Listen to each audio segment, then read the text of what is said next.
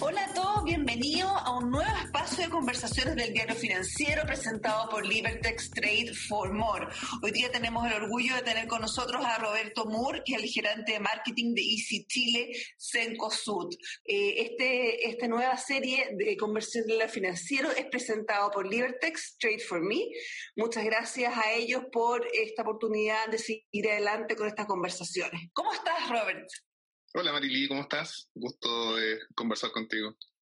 Muchas gracias por hoy día estar con nosotros. Queremos conversar sobre las tendencias y sobre los cambios que ha tenido eh, la comunicación, el marketing, las marcas en tiempos de pandemia y qué se ve para adelante. Tú trabajas en un área que los, norteamericanos llaman el home improvement, el mejoramiento del hogar, que sin duda podría estar estado en el centro de esta pandemia. Cuéntame, ¿cómo ha cambiado la manera de hacer marca eh, desde un mundo donde la casa no era el centro a un mundo donde la casa es, y así hoy seguirá siendo por los meses que vienen, el eje de nuestras vidas. Así es, tal cual como tú dices, ha sido un, un periodo de cambios importantes para la industria en la que nos movemos nosotros, eh, justamente por lo que comentabas, porque hoy día el hogar se volvió, eh, hoy día digo, desde que partió todo esto, se volvió el centro de atención de las personas, un algo que por, por supuesto, a nosotros nos gusta mucho porque es parte de la esencia de nuestro negocio y es lo que amamos hacer también, obviamente. Pero también nos, nos llena un poquito de satisfacción, más allá de los resultados que podamos haber tenido durante todo este periodo, que la gente por fin haya puesto un foco importante en su hogar en, poner una atención gigante ahí, porque se demuestra también la preocupación por estar mejor y por tener una mejor calidad de vida. Entonces, creo que eso ha sido súper positivo de, cara a lo que ha ido pasando durante todo este, este proceso. Eh, en el caso nuestro, eh, siendo una marca retail ha sido un, un periodo, diría, eh, bien interesante en términos de construcción de marca, porque obviamente siendo, siendo parte del retail, eh, nuestra esencia siempre ha estado metido en la promoción, en la oferta permanente, en tratar de estimular eh, el tráfico a, la, a las tiendas. Y mm, dado la pandemia, yo si te podría decir de las cosas positiva dentro de lo poco que hay positivo dentro de todo esto, pero las cosas positivas que hemos podido sacar es que mm, de, cara a lo mismo nosotros hemos tenido la oportunidad hoy día de construir una marca que tiene eh, atributos que van mucho más asociados a, a, mejorar la calidad de vida de las personas a través de las cosas que estamos haciendo. Nuestra comunicación... en el fondo se salió un poquito el foco de la tienda. se salió un poquito el foco de la, promoción. Exactamente, salió un poquito el foco de la promoción, por lo menos la decisión que tomamos nosotros fue eh, virar un poco en, en, función de eso como para entregar un contenido que tenga eh, más carne en el fondo. Que, que, que nosotros... ¿Y, a qué quieres asociar? Porque claro, tú decías en el fondo si la marca está asociada a precios bajos, a promociones, a, a, liquidaciones, ¿qué contenido le quieres, le, le, le, quieres fortalecer la marca Easy en esta, en esta fase diferente? El rol que cumple la marca hoy día en la, en la sociedad en general, el rol que nosotros hemos estado empujando durante estos últimos tres años y que, como te decía, dentro del mundo del retail es difícil de, empujar, es difícil de construir marca, de una, una marca que tenga un, un, valor un poco más profundo, que salga un poquito, como te decía, de este, de este mundo de las promociones. Eh, este espacio nos ha dado la oportunidad para conectarnos más con las personas y darle eh, una intención distinta a la, renovación del amor por el hogar. Eh, de ahí, de hecho, que viene nuestro claim porque justamente lo que hemos estado tratando de buscar durante todo este periodo es, cumplir un rol un poco más profundo en, mejorar la calidad de vida de las personas y también de la conexión misma con la comunidad. Nuestra comunicación desde el año pasado ha ido girando eh, en torno mucho más a la construcción de atributos, a la construcción de, una marca que... Em, busca eh, facilitar las cosas que, eh, que las personas eh, buscan para poder darle su propio sello, su propia identidad a su hogar. ¿Te fijas? Eh, y eso, como te digo, no ha abierto un espacio importante como para poder hacer lo que siempre en el mundo del marketing hemos querido hacer y pocas veces lo, tenemos el espacio y la oportunidad eh, de salir de lo táctico y empezar a pensar en una marca que está construyendo eh, una visión mucho más de futuro. Eh, una marca que está tratando de generar una vinculación de más largo plazo con las personas y no solamente de la propuesta del fin de semana, que vuelvo a insistirte, que es parte como de la esencia del retail. Creo que eso... Y esta, esta cercanía con la persona se hace, crees tú, en el hecho de que las personas hoy día están activamente participando en primera persona de las mejoras de sus hogares. Y estuve leyendo ahí unas estadísticas bien impresionantes en Estados Unidos de la marca Statista, que 76% de los norteamericanos se embarcaron en este tiempo de pandemia, ellos en un proyecto de mejoramiento del hogar. O sea, es muy fuerte la cantidad de gente que trabajó en su hogar en este tiempo en arreglar algún tipo de cosa. Y ahí yo imagino que tú te refieres a eso en el sentido de que es una oportunidad única de trabajar mano a mano con la gente en algo concreto dentro de su casa. Así es, tal cual. Eh, justamente por lo mismo, porque como hoy día las personas empezaron a estar mucho más tiempo eh, en su hogar en particular, obviamente te empezaron a molestar aquellas cosas que nunca te diste el tiempo para arreglar. Eh, y nunca te diste el tiempo como para dedicarte un poquitito más, porque una de las cosas que por supuesto nos falta mucho a los chilenos es tiempo en particular. Dado eso, y dado que, que se tuvo esa oportunidad de estar un poquitito más ahí y de preocuparte de, este espacio que hoy día se transformó en el refugio que te cuida, eh, ese refugio que te protege, que también es una de las características que ha ido pasando durante todo este periodo. Eh, eh, dentro de los estudios, nosotros estudiamos harto la, relación que existe entre las personas con su hogar en particular. Y obviamente antes del 2020 era la mayoría de, las relaciones estaban basadas en un espacio que era más de eh, eh, casi como dormitorio, porque pasáis muy poco tiempo en tu hogar, ¿te fijáis? Y hoy día ese espacio se transformó en el refugio, en el lugar más seguro, en el lugar más protegido que tiene. Dado eso, obviamente la dedicación que, empezó a generarse de las personas hacia su hogar fue mucho mayor eh, eh, y nosotros desde la perspectiva de la construcción de, posicionamiento que estábamos haciendo, eh, donde nuestra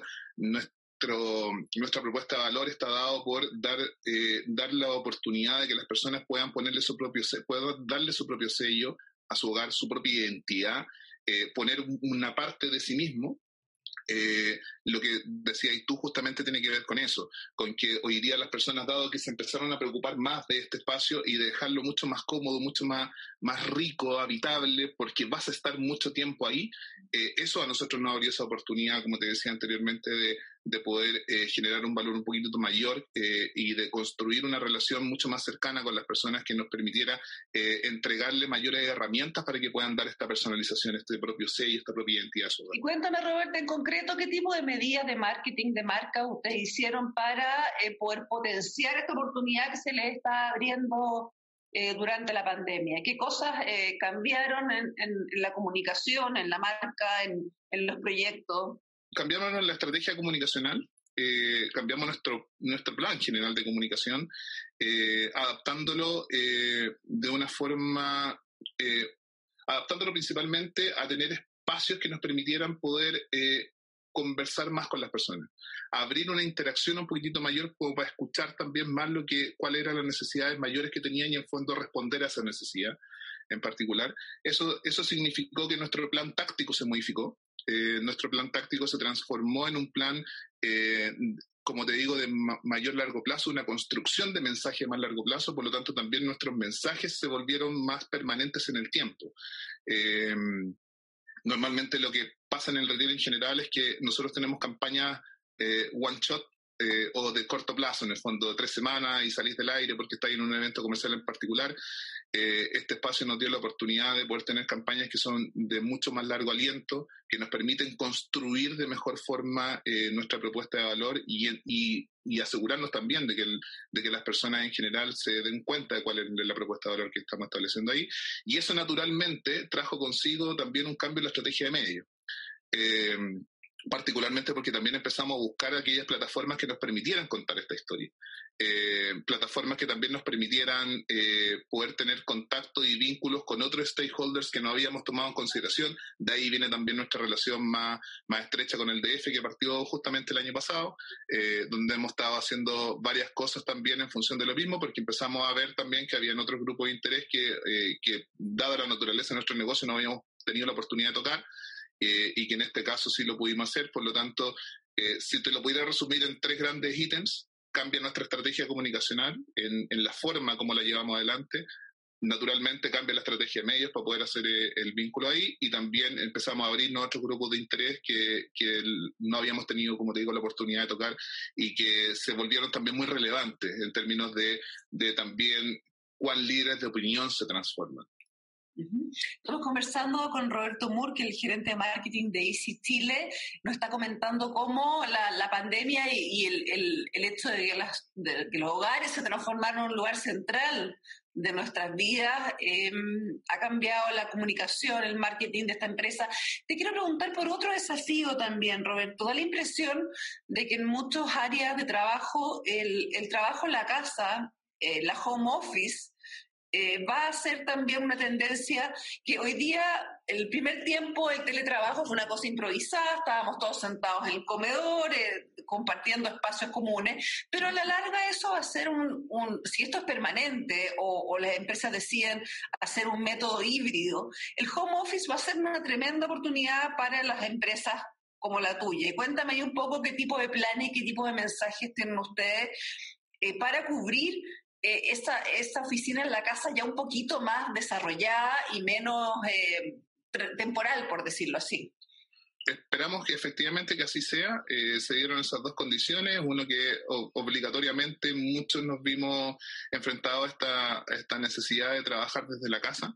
Eh, y también eh, se dieron muchos casos también donde la misma necesidad y de las personas en función de, de, cómo se estaba desarrollando su, su trabajo en particular abrió la puerta a, a generar muchos microemprendimientos en particular. Y dada, dada esa condición, eh, esta, esta demanda de productos que están relacionados a construir tu espacio de, de, trabajo o de estudio en tu casa se transformó en un permanente. Esto tiene pics eh, particulares que están muy enfocados en, la primera, en el primer trimestre de cada año, dado que te estás preparando para, principalmente para el estudio. O sea, estaríamos en, ahora en un periodo súper normal esa demanda se transformó en una demanda permanente y que obviamente hizo que no solamente el mercado nacional, sino que a nivel mundial hubiese un quiebre de stock importante en, en, en todas esas categorías. Silla, escritorio, organizadores generales empezaron a verse bastante desabastecidos. De ahí es que muchas muchas de las personas que incluso pueden estar escuchando acá eh, se hayan visto enfrentadas a esto al buscar eh, productos que no encontraron y no solo no encontraron en Easy, de verdad no lo encontraron en ninguna parte porque obviamente la demanda creció a tal nivel a nivel mundial que los proveedores no fueron capaces de abastecer eso. Un algo que se está regulando hoy día, pero lo que nosotros esperamos es que esa demanda se vuelva una demanda bastante permanente porque esa necesidad, de nuevo, de tener un espacio que sea cómodo, eh, y saludable para pa poder ejercer tu labor, eh, debería eh, extenderse bastante en el tiempo. Por lo tanto, lo que hemos estado haciendo durante todo el 2020 en general es prepararnos en dos frentes. Uno en, por supuesto, desarrollar productos con otros proveedores también que no estaban en el radar, porque obviamente tienes que aumentar esa base de, de, de abastecimiento que tienes hoy día. Eh, y esperamos también tener un stock permanente de esos productos, ya esperamos en el segundo trimestre del año, porque ahora nos volvió a pasar exactamente el mismo fenómeno. Nosotros partimos hace casi un mes con, con la campaña de, de estudio-trabajo, que es, como te digo, en todos los años es parte del plan que estamos estableciendo ahí, y hoy día ya estamos casi quebrados de stock. Y uno podría pensar de que la gente se abasteció durante el 2020 y ya no debería tener problemas durante el 2021 y pasó exactamente lo mismo, con la diferencia que esta vez estamos un poco mejor preparados, por lo tanto ya estamos recibiendo nuevas partidas de estos productos que deberían estar en forma permanente. Tú vuelvo a insistir, no es una realidad que solo estamos viendo nosotros, una realidad general del mercado. Todos en general se están abasteciendo para lo mismo porque es una demanda que, que dudo que se baje en algún momento de este año en particular. No, y además que la verdad es que la, la, el, lo que quería atender es ir cambiando, además, porque porque los espacios chicos, en el fondo al principio necesitan un escritorio, pero después tienes que hacerlo compatible con mil de otras cosas. Eh, Robert, tengo una última pregunta para ti antes de cerrar este podcast. Ustedes como expertos en marca y en, en, marketing y branding, siempre están mirando otras industrias, otras marcas interesantes que están haciendo cosas que a ti te llame la atención. Cuéntame, ¿qué marca miras tú? Puede ser una marca deportiva, puede ser una marca de bebida, algo nada que ver. Pero que tú digas, qué interesante lo que hacen. O sea, que, qué pioneros son. Cuéntame, ¿qué otras marcas te llaman la atención? Mira, nosotros miramos harto lo que se hace en Europa en particular. Eh, Ahí obviamente todos tenemos el mismo referente que está pronto a llegar a Chile, que es IKEA, y siempre estamos mirando en general lo que hace IKEA, porque IKEA es muy fuerte en contenido y desde mi perspectiva eh, desarrolla muy bien su contenido, eh, en términos de darle un valor particular a, su marca, que es un poco el modelo que nosotros estábamos tratando de, levantar hace, hace un par de años, eh, que le permita también de nuevo a la marca ser más allá de, un referente solamente de, de, buenas promociones. De verdad es una marca que te permite mejorar tu calidad de vida. Y desde esa perspectiva creo que ahí es donde hemos puesto el foco, en cómo ayudar a mejorar la calidad de vida de las personas. Por lo tanto, ahí estamos mirando harto, miramos harto también lo que hace Burger King afuera, eh, principalmente por su estilo de comunicación. Eh, el estilo Burger King. Su estilo, de sí, su estilo de comunicación no, nos gusta mucho eh, de cara al, al cómo juegan ellos con la interacción con las personas. ¿cachai? Hace poco hay... llamaron a comer hamburguesas de todos lados, ¿no? Tal cual, tal cual. Te dije, hay una marca que cree mucho, eh, por lo menos lo que nosotros vemos, cree mucho en lo que, en lo que hace y en su propuesta de valor, por lo tanto no tiene problema en jugar en, este tipo de cosas. Y también eh, eh, miramos mucho lo que hace Lowe's en Estados Unidos. Eh, principalmente porque Lowe's, siendo eh, una, una, marca igual a nosotros eh, en, términos del mercado que, que, maneja, también tiene buenas estrategias de poder eh, establecer su vínculo con la comunidad. Pero más allá solamente de la marca en particular, también hay un tema que a nosotros nos preocupa mucho y que hemos estado desarrollando muy fuerte en este último tiempo que tiene que ver con la reputación de marca. Eh, nosotros nos salimos ya un poquito del, del concepto de la sostenibilidad eh, solamente por proyectos particulares eh, o, de hacer sostenibilidad solamente en proyectos particulares y estamos mirando mucho más el concepto de reputación de marca que es bastante más amplio donde tenemos que eh, o por lo menos podemos poner el foco en varios ítems que, se, que le ayuden a la marca a tener una estatura mucho mayor. Eh, y de esa perspectiva, eh, obviamente también estamos mirando mucho referente en ese sentido. No te, no te, nombro ninguna marca en particular porque de verdad aquí hay un, hay, hay un espectro, un mundo eh, mucho más amplio que estamos estudiando harto porque obviamente nos interesa mucho empezar a enfocarnos en ese tipo de proyectos que nos permitan, como te decía anteriormente, poder vincularnos de mucho mejor forma con la comunidad. Muchas gracias, Roberto Moore, por toda tu conversación. Gracias a todos los otros editores y a Libertex Trade for More, que nos auspicia este espacio. Eh, los dejo invitados a más conversaciones con el diario financiero, con nuevos eh, personas encargadas de marketing y, y, marcas, a ver cómo ha cambiado este mundo post pandemia o hacia el final de la pandemia, como nos gustaría creer. Muchas gracias a todos.